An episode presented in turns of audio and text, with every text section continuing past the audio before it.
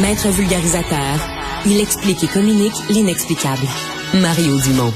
Le mandat comprenait des recommandations sur les mécanismes et processus nécessaires pour que le Canada puisse combattre efficacement l'ingérence étrangère et pour que les Canadiens puissent garder confiance dans leurs élections et leurs institutions démocratiques. Nous accueillons favorablement le rapport d'aujourd'hui et ses recommandations. C'est un Justin Trudeau heureux, peut-être même soulagé, qui accueillait le rapport de son rapporteur spécial qu'il avait nommé, David Johnston. Ça s'est passé, donc, le rapport à l'heure du dîner. M. Trudeau réagissait, lui, en après-midi, après avoir pris connaissance de ça. Est-ce que l'opposition accueille le rapport avec autant de bonheur? Pierre Paulus, député fédéral conservateur de Charlebourg, Haute-Saint-Charles, lieutenant politique pour le Québec, est avec nous. Bonjour, M. Paulus. Bonjour, M. Dumont. Êtes-vous aussi satisfait du rapport? Bien, pensé que non, hein. Dès, euh, dès le début, euh, lorsque M. Johnston a été nommé comme rapporteur spécial, on, savait, on l'avait annoncé d'avance, on a dit on peut pas faire confiance. On peut pas faire confiance à ça. C'est une manœuvre de Justin Trudeau. Et aujourd'hui, ce qu'on voit, ça confirme ce qu'on pensait depuis le début. Il y a quand même un fond à ce qu'il dit. Il dit c'est pas facile de faire une enquête publique ou euh, une partie du matériel qui serait étudié, ce serait du matériel de, de renseignement, de renseignement. Vous-même, vous connaissez ça, le domaine du renseignement, du renseignement secret. Pas facile de faire une enquête complètement publique sur cette base-là quand on veut, on peut, M. Dumont, on peut se donner les moyens, évidemment, qu'une commission d'enquête publique avec des moyens, des, balises claires, que les commissaires sont en haut accès de l'information. Euh, tout se fait. On comprend très bien qu'il y a de l'information ultra secrète qui ne peut pas être partagée euh, sur la place publique, mais d'avoir une enquête indépendante, qui sera fait avec la confiance des trois partis d'opposition, comme on a demandé depuis le début. Ça peut se faire et c'est pas vrai qu'on peut pas avoir euh, des, gens qui sont mandatés, qui ont des, des euh, accréditations top secrètes, qui peuvent faire le travail pour rendre des comptes par la suite, qui seront évidemment euh, des plus des généralités, mais pour confirmer ce que ce qu'on présume. Mais là, actuellement, ce qu'on a de la part de M. Johnson, c'est vraiment de donner un coup de main à M. Trudeau. Malheureusement, avec tout le respect que j'ai pour M. Johnson, qui était un, un, très bon gouverneur général, puis qui a une très brillante carrière, c'est lié de proximité avec Justin Trudeau font en sorte qu'on ne pouvait pas croire à ce qu'il l'amènerait aujourd'hui, puis finalement, ça confirme. Ouais. euh, on fait quoi à partir de là?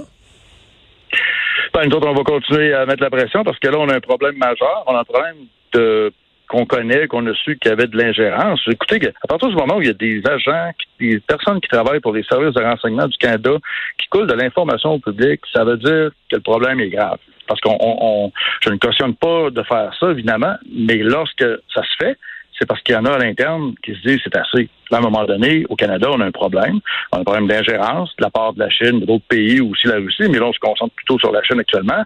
Et quand on a des, des, des, des, renseignements qui ont été rendus publics, qu'il n'y a personne qui a contredit finalement ce qui a été dévoilé, on, est en droit de, demander d'aller beaucoup plus loin et de s'assurer que là, oui, les élections, mais pas juste les élections, sur le territoire canadien, qu'est-ce qui se passe actuellement? On a parlé des postes de police chinois, par exemple. Il y a des communautés qui sont harcelées. Euh, il y a des campus universitaires où il y a du harcèlement qui se fait également. À un moment donné, ça va faire. Puis ça prend, ça prend de quoi d'élaborer de, de solide, là. Ouais, sauf que pour M. Trudeau, oui, je comprends bien ce que vous me dites, mais pour M. Trudeau aujourd'hui, là, c'est c'est un dossier clos, cette affaire-là. Euh, le rapporteur a fait son rapport, puis il a dit ça prend pas de commission d'enquête. M. Trudeau s'est dit non, mais M. Trudeau s'est dit satisfait de tout ça, puis on ferme le dossier. Là. On passe à un autre appel. Ben, c'est sûr qu'on s'attendait pas à d'autre chose de Justin Trudeau actuellement.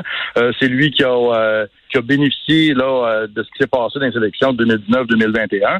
Euh, on ne peut pas dire le contraire. À un moment donné, on a des, la Fondation Trudeau, par exemple, les montants qui ont été donnés à la Fondation Trudeau dans le but justement d'influencer Justin Trudeau. il y a tellement, là, ça fait deux, trois, quatre mois qu'on parle de ce dossier-là.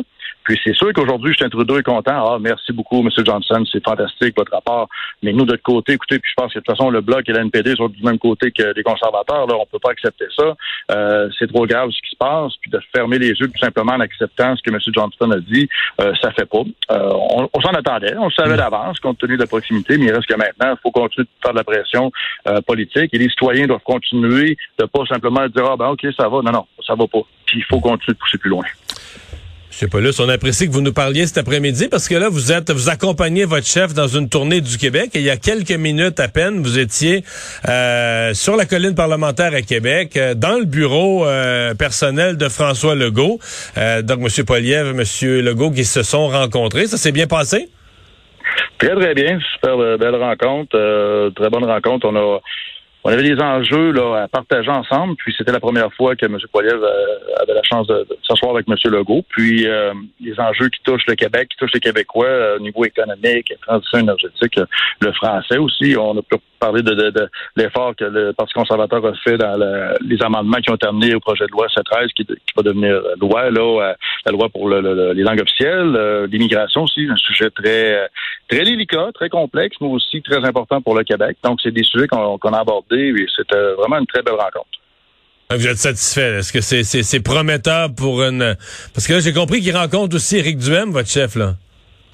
Oui, bien ça, Éric Duhem, écoutez, euh, M. Poilève le connaît, ça fait plus de 20 ans, c'est des amis de longue date, là. Euh, il va le voir un peu plus tard ce soir, mais c'est pas une rencontre, là, c'est pas une rencontre politique, là. Je veux dire, euh, c'est deux vieux amis qui se rencontrent, là. Aujourd'hui, on était avec le premier ministre du Québec, on parlait des enjeux qui touchent le Québec, puis comment qu'on peut, comment qu'on pourra faire, nous, comme, actuellement comme opposition, mais surtout comme futur premier ministre pour M. Poilève, d'un gouvernement conservateur pour travailler à, faire avancer le Québec au sein de ce pays-là. Puis c'est, c'est comme moi, comme lieutenant politique, j'étais très heureux d'être là aujourd'hui pour pouvoir justement écouter François Legault, puis partager avec lui la façon de voir les choses. Puis on a beaucoup d'atomes crochus euh, qui a trait à l'économie du Québec et à l'avancement de tout ça. Euh, un exemple, les projets énergétiques, euh, M. Poiliev a montré clairement ses cartes au niveau des, approbations de projets avec l'environnement, de dire qu'on enlève les évaluations environnementales fédérales, puis on laisse le BAP puis le Québec faire ses, ses, études.